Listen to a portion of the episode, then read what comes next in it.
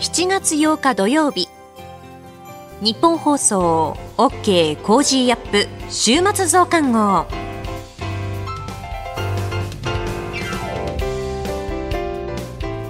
日本放送アナウンサーの新業一華です。OK コージーアップ週末増刊号今週の放送でセレクトした聞きどころ今後のニュースの予定を紹介していくプログラムです。番組後半は Cozy up! コメンテーターがゲストと対談するコーナー。今月はジャーナリストの佐々木俊尚さんと北朝鮮による拉致被害者家族連絡会代表の横田拓也さんです。さらに株式市場の今週のトピックと今後の見通しについてトレーダーで株ブロガーのひなさんに伺います。今週もお付き合いください。えそれでは今週取り上げたニュースを振り返っていきます。中国で改正反スパイ法が施行。日銀短観、大企業製造業の景気判断が7四半期ぶりに改善。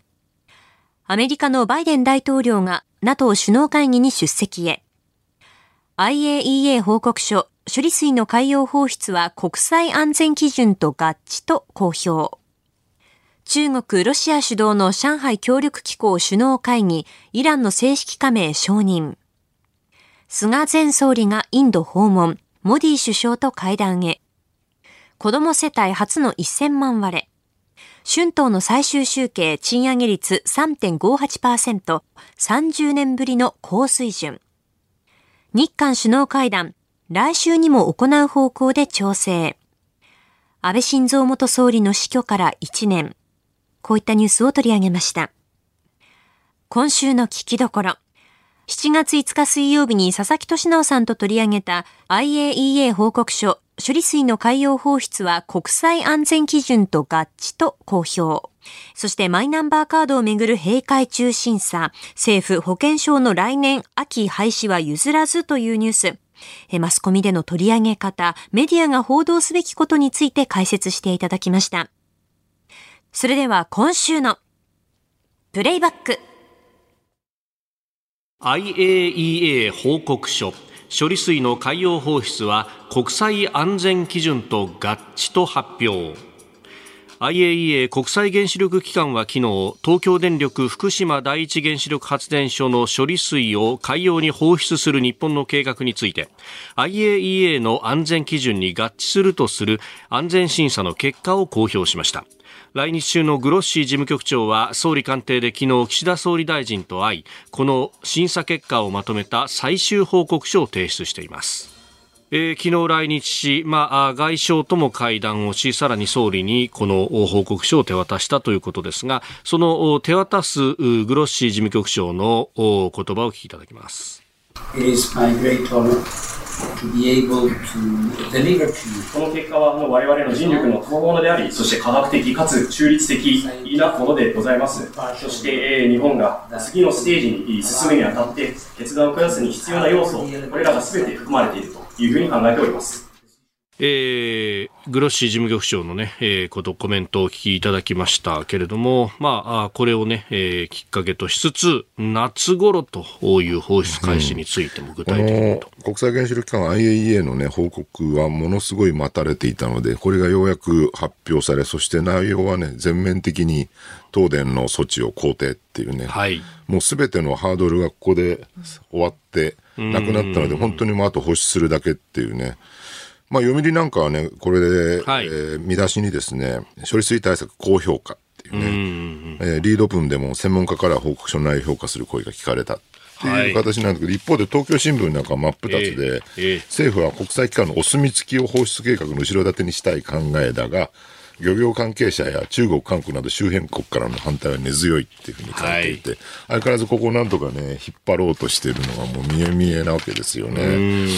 ただね、この漁業関係者の反対ってのは何に反対してるかっていうと、これ、はい、結構地元の声とかいろいろ聞いてみると、うん、その処理水放出そのものに反対してるわけではなくて、それによって起きる風評被害に反対してるっていう、はい、風評被害が起きるのが困るって話なんですよね。えー、で、なんで風評被害が起きるのかっていうと、結局もう10年も経ってるわけです。11年、12年。ですよね。はい。えーで、風評加害っていうね、言葉を最近使うようになってきてるんだけど、はい、結局風評を流す人がいるから風評被害が起きるわけですよね。で、科学的に見ると、もはや、まあ、原子力、その発電所のね、事故で、事故そのもの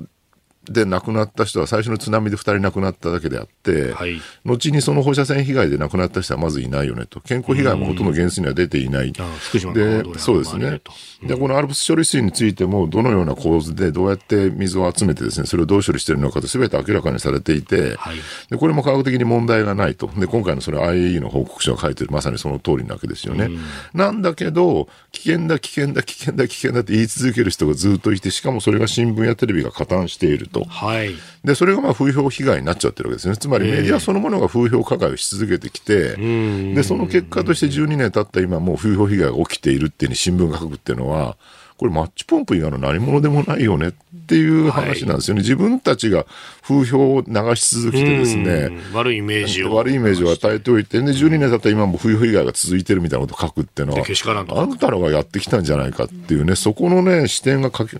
完全にこうメディアから抜き落ちてるのが僕すごく問題だなと思うんですよね。まあ、このね、あの、福島第一原発、あの事故があって、そしてまあ放射性物質が、まあ、あの、風に乗って出たというのは確かに事実であると。で、えー、その後のその放射性物質の動きであるとか、まあ、それが農産物や、あの、漁業に対してどういう影響があるのかっていうのは、結構専門でやってらっしゃる皆さんは詳しく詳しく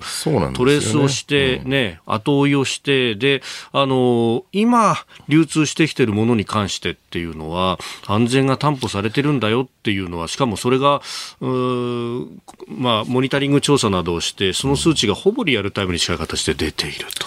そうなんです、ね、本当現場の人たちは血の滲むような努力を続けてらっしゃるんですよね。12年経っても半減期もありますからね、どんどん放射線落ち着いてきてるわけですけど、なんか、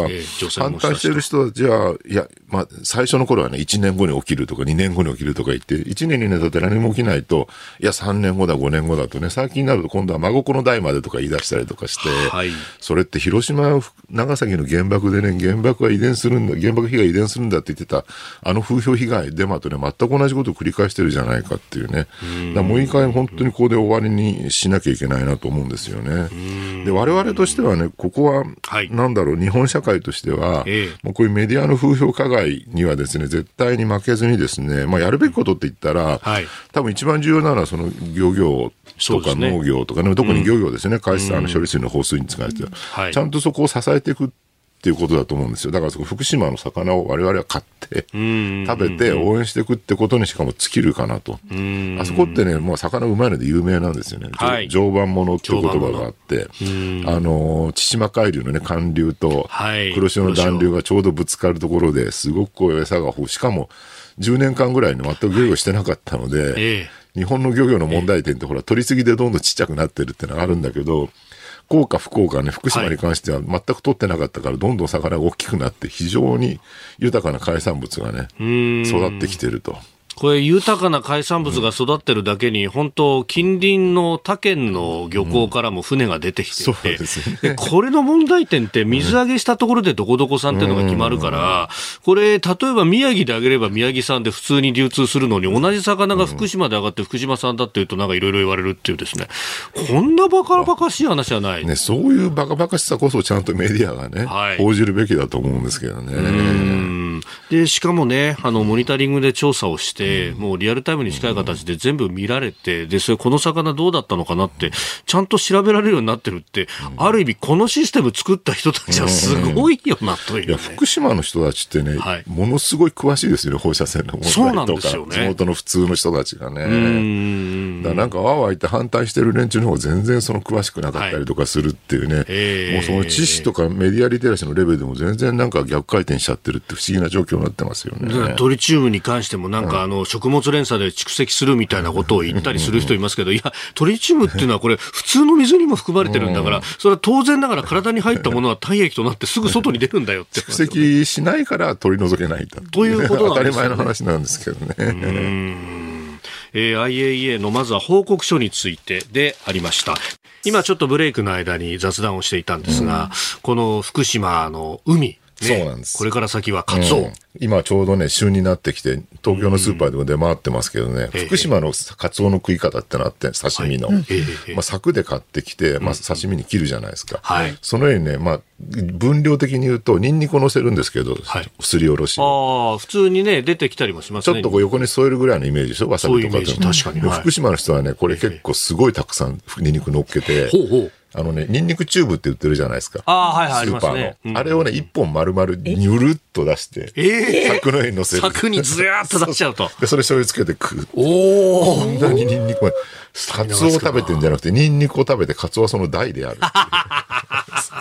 いやー、なんかこう、体中が燃えてきそうですよね。でもまあ、夏乗り切るにはちょうどいいのか、うん、スタミナつきますよ。もう本当、喋ってるだけでカツオ食べたくなってきました、ね、ああ、ちょっとお腹空いてきますね。うまそう。いや、本当ね、あの、スーパーとかでもね、最近はあの、福島鮮魚便とか行って、うん、まあ、あの、大手のイオンとかでもやってますし、いろんなところでね。あとはホッキ貝とかね。ああ。この時期だとね。この時期だと、そうですよね。春先は目光もいいし。そうですね。いや、お腹空いてきますね。さて、えー、ね、あの、福島今のお話もありましたが、もう一つニュース入ってきているので、まあ、お聞きしたいのがマイナンバーカードについてであります。あの、全国の健康保険組合のおよそ4割が再点検必要だというふうに厚生労働大臣があ発言したと明らかにしたということは出てきておりますが、なんだかこの問題はくすぶり続けてますね。そうですね。これでもね、なんか、今のその事務処理のヒューマンエラーみたいなね、ミスみたいなのが起きて、これがこんなもの放置したらいつまでも続くって騒いでる人が多いんだけど、はい、これ入り口の話だったのね、ちゃんと認識した方がいいかなと。要するに、保険証とマイナンバーカード紐付けるっていうのを、デジタルで処理できれば何もミスは起きないんだけど、それをできないから結局各地の健康保険組合の人が、健保組合の人がですね、手作業でマイナンバーの番号と、その、自分のところが持ってるね、その組合員の保険証の番号を一致させてるっていうね、はい、そのことやればね、ヒューマンエラー当たり前ですよ。ただこれを一旦全部とにかく終わらせて、処理済ま済ましてしまえばヒューマンエラーも直してね、はい、そしたらもうあとは DX 化されてしまうので、もうヒューマンエラーはほぼ起きなくなるってことはもう間違いなく予想できてるこれ散々 IT 系の専門家が言ってんだけど、何言ってんだ、これからもうエラーが起こり続けるだろうってね、うん、よくわかんない知識のまま起こってる人がいっぱいいるっていうね。あとね、もう一個ね、気になるのは、あの、前から言った4桁の暗証番号、例えば、はい、保険証側に使うときに、あの、医療機関ってクリニックとかの入り口に、あの、はい。マイナンバーカードの端末みたいなって、そこにカードを置いて、はい、顔認証するか、4桁の暗証番号を押すってやり方なんだけど、はい、そのなんか、年取ると4桁の暗証番号覚えられないんだって騒いでる人もいっぱいいてですね、まあそういう人もいるかもしれないけども、その言ったら銀行のキャッシュカードさえ持てないじゃないかっていうね、話で、ただ、それも今一応対応しなきゃいけない。あとほら、老人ホームとかで、はい。ええ、あの、薬をね、はい、もらいに行くのに、まとめて、ね、まとめて職員の人が病院に行ってもらいに行くので、うん、そうすると暗証番号ないともらえないのは困るって話は確かにあって、それに関してはね、今回、えー、政府が対応して、はい、えー、暗証番号なしでも、えー、保険証が使える仕組みを作りますと。でそういうカードを発行すれば、まあ、その、施設に入っている高齢者でもね、大丈夫になりますよっていう、まあ、そういう、なんだろう、逐次ちゃんと直していけば大丈夫って、はい、これもね、だから、その、老人施設のね、はい、入ってる人が使えないから、こんなマイナカードやめるべきだって怒ってる人いるんだけど、別にマイナカードやめる必要はなくて、それ一個ずつなんか問題あれば、それを少しずつ回収していくって考えたりしないと、何か問題があるからもうゼロにしろみたいなこと言ってるのに、またいつまでたっても始まらないわけですよ。もうこういう議論、延々と、まあ、70年代からやってますからね。おこれもさっきの70年代の話からつながってくる。もう佐藤栄作時代からやってますから、ね、もう50年、半世紀ね、議論し続けてて、はい、でもようやくここまでこぎ続けて、DX 化進んでるのに、なんか拙速だとかね、拙速って半世紀やってて拙速もクソもないだろうって僕は思うんだけど、まあいい加減ここ進めないとね、本当に海外のね、そのデジタル化が進んでる他の国のね、仕組みとかに全然追いつけないし、例えばまたコロナみたいなパンデミックが起きた時にね、はい、給付金を迅速に配るとか、えー、これも銀行口座とマイナカードが紐付けられてればすぐ配布できるわけですね。お金を支給できるわけですからね。で、引っ越しの時にも便利になるし、ありとあらゆるところで楽になるっていうのは分かってるんだから、そこのね、なんでこれが便利なのかっていうメリットの部分が、相変わらずあんまりメディアとかから報道されてなくて、なんか怖い怖い、怖い怖い言ってるだけなんですよね、現状ね。でね、マイナカードで全部個人情報が把握されるとか言いますけど、もう個別具体的にはすでに把握されてるそうなんですよね。マイナカードはこう、うん、そこを横串を通すだけっていう。だから、そうなんですよ。だからぜ、国税庁は税務情報持ってるし、運転免許の情報は警察庁が持ってるし、い。ろんなところにこう各省庁にそれぞれ情報もすでにあるわけですよね。ただそれを使う側から見ると、それぞれに申請しなきゃいけないとか、はい、それぞれから情報取らなきゃいけない、面倒くさいんで、マイナンバー1個でね、す、べ、て一気通貫で見れるようにしましょうってだけの話であって、すでに情報は握られてる、今から握られるわけじゃないっていう、ね、あのカードにはデータ入ってなくて、ある意味認証ツールとしてあれを使うそうなんですよね。基本、基本4情報っていうその性別年齢、えー、生年月日とね、はい、名前しか入ってないので、あのー、それを ID にして、いろんなところにログインできるようにしましょうって話だと思います。この後はこれからの1週間のニュースの予定と来週のコメンテーターをご紹介します。後半は番組コメンテーターの対談コーナーをお届けします。どうぞ最後までお楽しみください。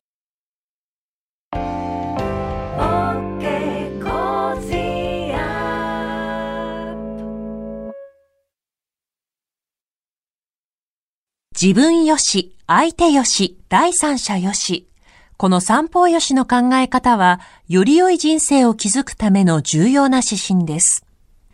モラロジー道徳教育財団は、ビジネスリーダーのための経営誌、月刊三方よし経営を発刊。人づくり、SDGs に取り組む企業の皆さんにおすすめの一冊です。お問い合わせいただいた方全員に、月刊三方よし経営の見本誌、さらに小冊子心に残る話ベストセレクションを漏れなくプレゼントしています。詳しくはニッポン放送のホームページ内のバナーをクリック。創立96年、道徳で人と社会を幸せに。公益財団法人、モラロジー道徳教育財団。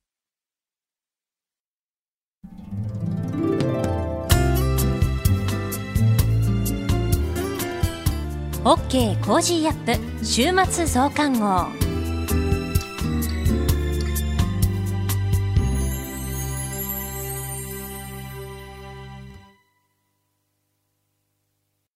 ニッポン放送アナウンサーの新行市佳がお送りしています。 OK! Cozy up! 週末増刊号。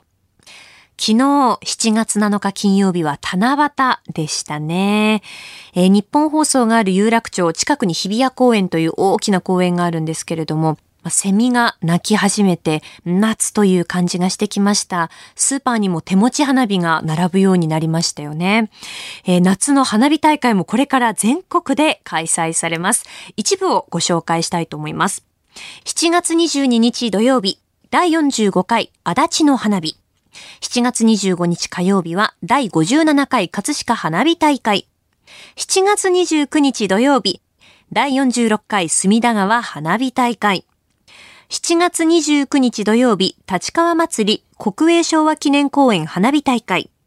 8月5日土曜日、第48回江戸川区花火大会。で同じく8月5日に第64回板橋花火大会。8月12日土曜日2023神宮外苑花火大会。続いて神奈川ですね。7月15日土曜日は横浜スパークリングトワイライト2023。7月31日月曜日、港未来スマートフェスティバル2023。千葉は8月5日土曜日に第39回市川市民納涼花火大会。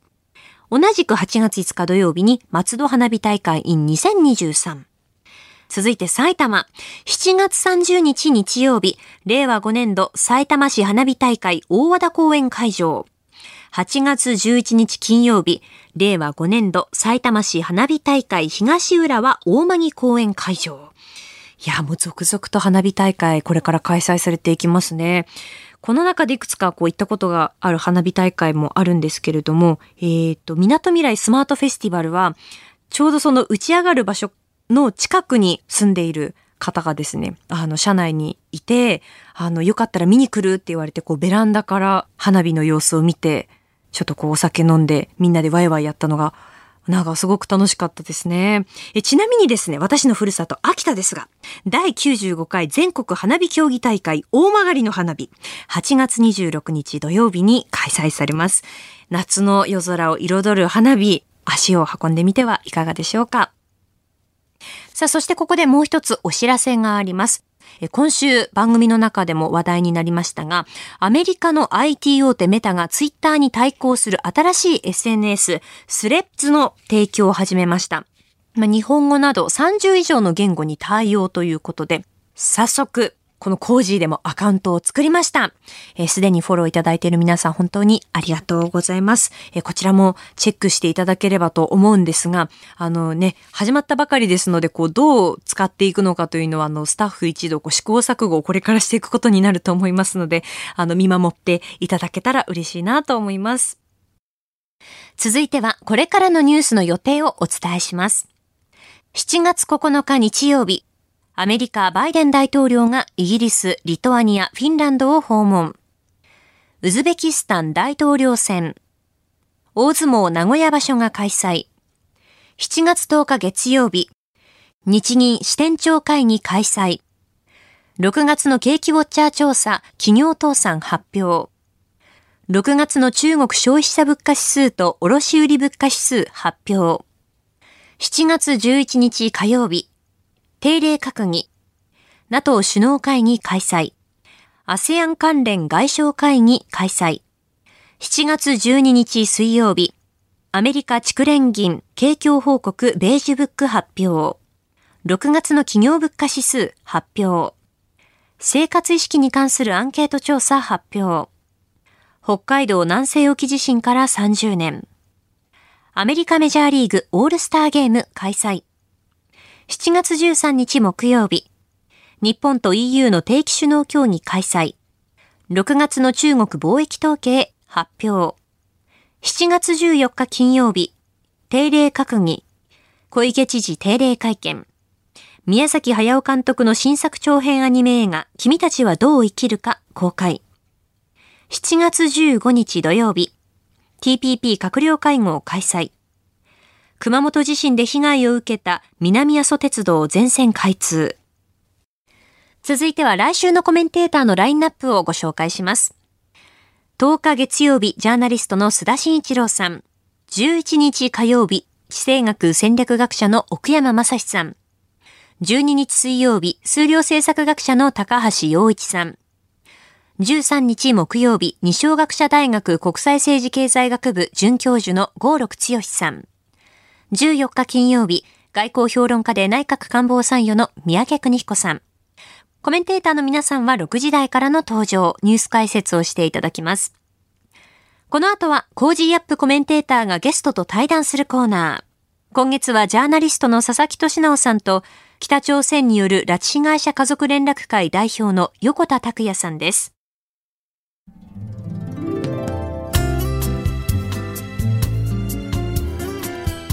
OK コージーアップ週末増刊号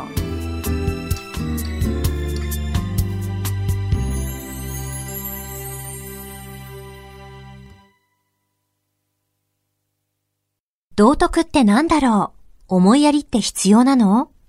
その答えは道徳を考える月刊誌ニューモラルにあります。今や日本人の道徳力は世界からも大注目。さああなたも道徳を学びませんか？お問い合わせいただいた方全員に月刊ニューモラル、さらに小冊子心に残る話ベストセレクションを漏れなくプレゼントしています。月刊ニューモラルは創刊50年。日々の出来事をテーマに人間力が豊かになるエピソードが満載です。詳しくは日本放送ホームページ内のバナーをクリック。道徳で人と社会を幸せに。公益財団法人、モラロジー道徳教育財団。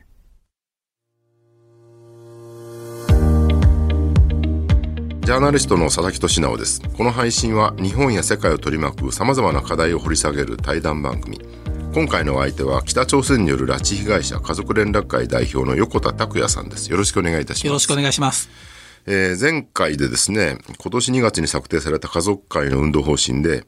えー、親の世代が存命のうちに全拉致被害者の一括局が実現するのであれば、我が国が人道支援を行うことに反対をしない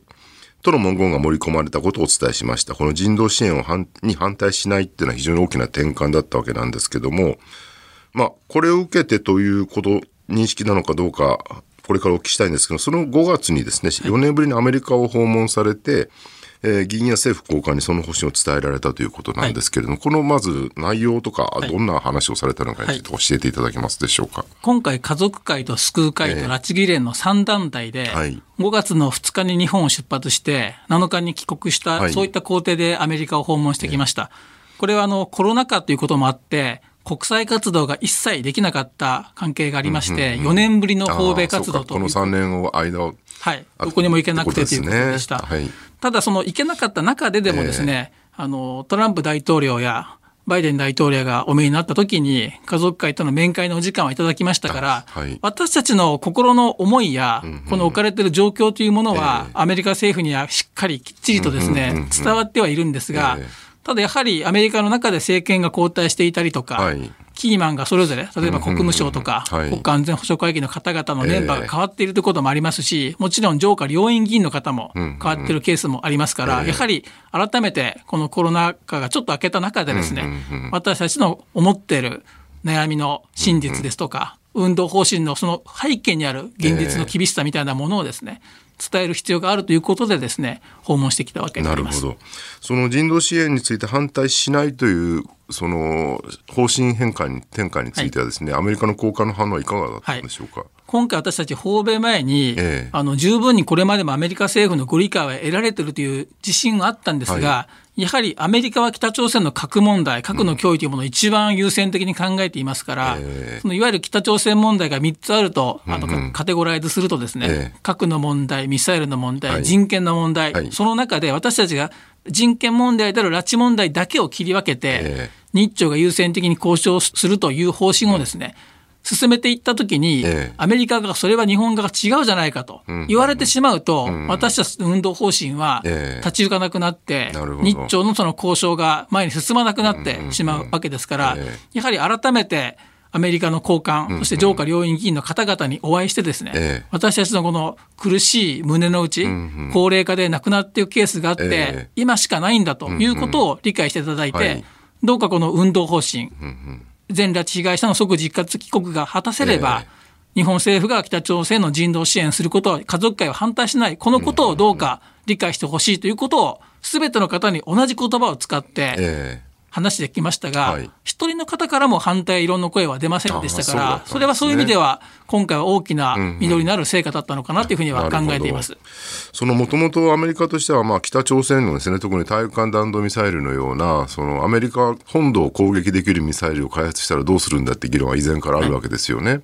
で、逆に言うとアメリカとしては、じゃあ、その核ミサイルの開発をストップするんであれば、それ以外はすべて、えー、まあ、不問に付すというわけじゃないけども、感化しても構わないっていう対応が出てくる可能性もあるんじゃないかと思うんですけど、その辺は家族会としてはどう見てらっしゃるんでしょう？そうですね、やはりこのミサイル問題や安全保障の脅威というのは、えー、家族会、救う会だけではなくて、はい、この日本に住むすべての方々が等しく課せられた頭の上に降りかかるかもしれないリスクなわけですから、はい、やはりこの日本に、もしくはこの日本の上空をですね、勝手にミサイル撃たれては困るわけですから、やはり日本がですね、アメリカと協調して、これまでもですね、これからも、この制裁の手を緩めてはいけないということに変わりはないわけでありますから、そこはもう私たちが人道支援することによって、たかが緩んでしまってはいけないということはしっかり認識していく必要があると思っています。それこれはこれで、また別の問題であるということですよね。はいはい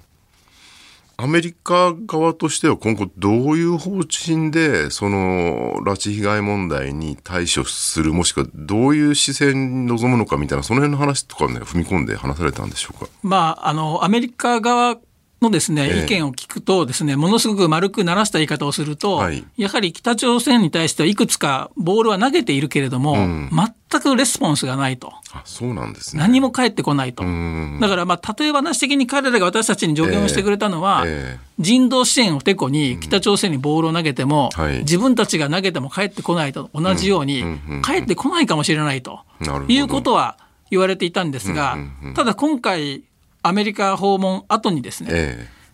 ー、国民集会を我々が国内、日本国内で開いた後にですね、うん、岸田総理が同じような考え方を表明された2日後に北朝鮮の外務次官がですね、はい、日本と会えない理由はないといったことを発言されたことを考えれば、えー、私たちがアメリカに行って、うん、アメリカの反対がないということが現現地が取れて、えー、日本が優先的に人道支援をしようっていう、うん、そういった流れを作れたことはですね、ものすごく対アメリカ、対北朝鮮に対しては意味のある訪問であったんじゃないかなと思います、ね、北朝鮮側がどう考えてるかっていうふうに推測するのであれば、まあ核、核の問題はとりあえず置いといて、えー、アメリカは例えば日本が北朝鮮にて米を送ったりとか人道支援することに対して反対しないんであるということが分かるんであればそれは引き受けてもいいし、そうしたらひょっとしたらその見返りとしてその拉致被害の問題の解決に進んでもいいっていうふうに受け止める可能性は十分あり得る、ね、あると思います。ただ彼らは彼らでやっぱり学習しなくてはいけないと思うのは、えーこの日本が人道支援を行ったら、えー、莫大なその日本からのお金が来るわけではないということは彼らも分かってるわけです。やはり核の問題を対アメリカとの関係の中で彼ら自身が勇気ある英断をして解決しない限りはですね、日本からの経済支援というのはありませんから、はい、今回私たちが切り取って考えているのは、その人権問題、拉致問題、人道問題解決すれば日本からの食料支援、医療支援はできますよといったことにあの限定してるわけですから、そこはやはり彼ら自身もですね、本当に明るい未来を描くんであれば、まあ、それは彼らが決めることでありますけども、勇気ある枝を持って核の問題をしっかりアメリカと対応していく必要があると思います、ね、なるほど。まあ、日本からの支援に関しても、あるいは他国からの支援に関しても、2段階で考えるっていうところなんですかね。まずその拉致被害解決に向けて、その米とかですね、医療とかっていうその緊急的な支援だけは、えー、行うだろうと、うん、ただその先の例えば ODA だったりとか経済協力だったりとかいう経済的な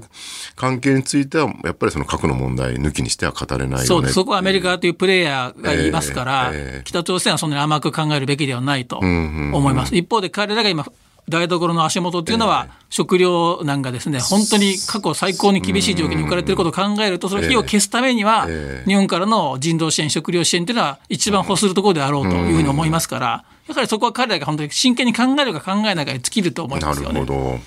今の金正恩委員長っていうのは、なんか、威勢のいいことばっかり言ってるように見えて、その実なんか非常に計算づくで、計算力の高い人物だっていうような評価もあったりしますよね。そうですね。あの、やはり彼らのその親子関係の中ではですね、なかなかその自分の親とかですね、その先輩方やその歴史をですね、否定することは難しいんだろうと思うんですが、ただそこはですね、ものの言い方であると私は思っていて、やはり自分のキム・ジョンイルとかですね、日清の時代にやったことは、これは正しかったけど、この部分は間違っていたかもしれないと。だからやはり隣国である日本と正常の関係を戻すことによって、2500万人の国民を豊かにする、私はそういう英断をするんだっていうふうな言い方をしながらですね、彼ら自身が明るい未来を描けるチャンスやカードは持ってるはずなんですよ、ね、だから彼らがやっぱり怖がっているんじゃないかというふうなことを思ってると、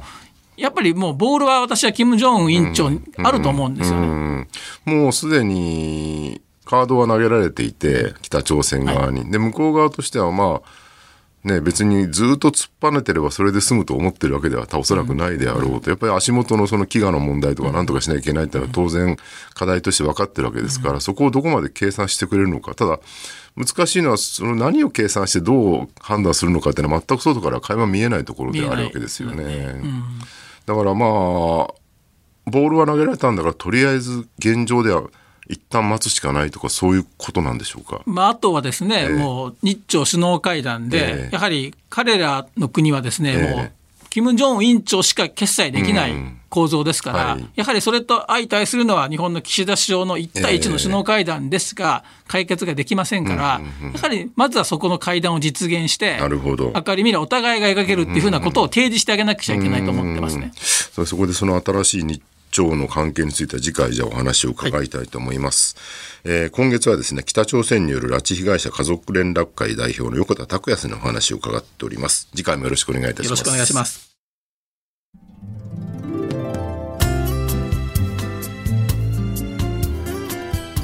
OK コージーアップ週末増刊号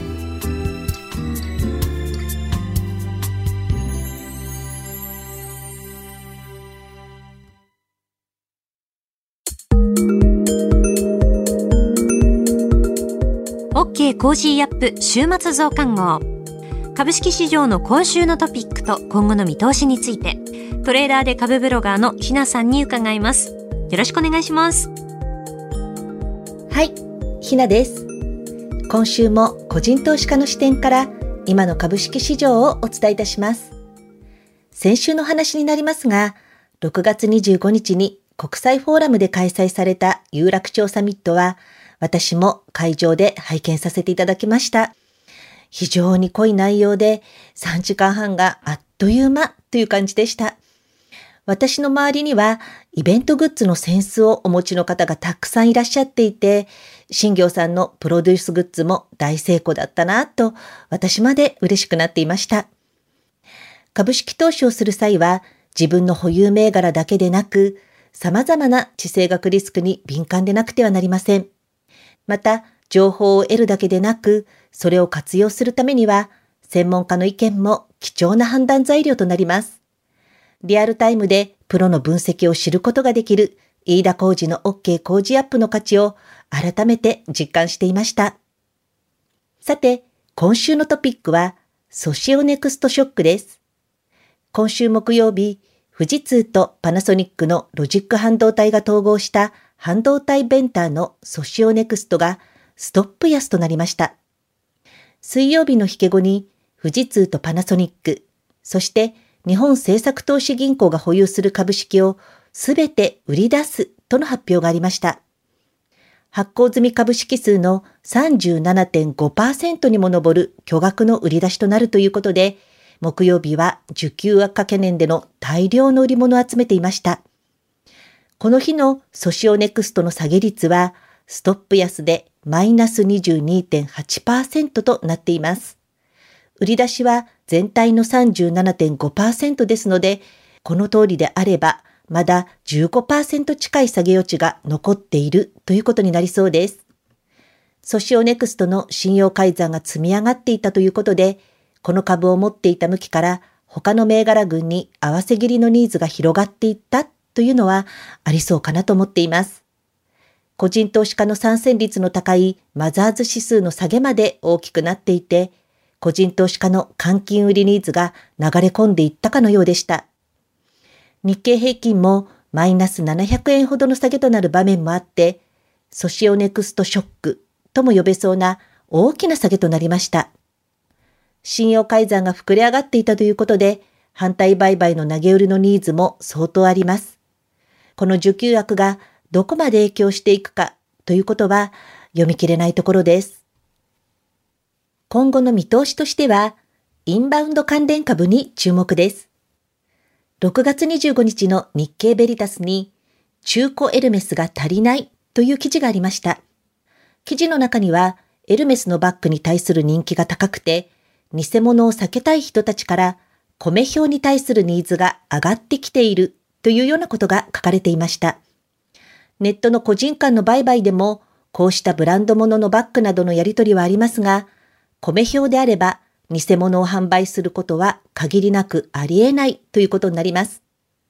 安心を買うということでも、信頼度の高い同社のニーズは上がっているということだと思います。この記事を見て、私は株を買いましたが、そこから株価は14%ほどの上昇となっています。また、力の源ホールディングスは、ラーメンチェーン一風堂を運営していますが、アジア系の旅行者から人気が上がっているということです。私の友人から聞いたんですが、以前よりすごく並んでいる場面を見かけるとのことでした。それを聞いて株を買いましたが、米表と同じく株価は現在高で更新中となっています。やはりこのような肌で感じる経済というのは大変重要だなと思っています。今週の相場格言。株の配当利回りはアバタモエクボ。ウォール街で配当について伝わる格言です。配当の小利回りはその企業の悪い部分を隠してしまうという意味になります。小利回りということは配当額に対して足元の株価が安いということです。株価が安いということは、投資家に認知されていないか、人気がないということで、株価の上昇の期待があまり持てません。また、その企業の悪い部分が見えたときに、一気に売られて株価急落ということにもなりかねません。配当利回りの良さだけに目を奪われることなく、企業の中身もよく精査する必要があるという教えです。以上、ひながお伝えしました。トレーダーで株ブロガーのひなさんに、株式市場の今週のトピックと今後の見通しについて伺いました。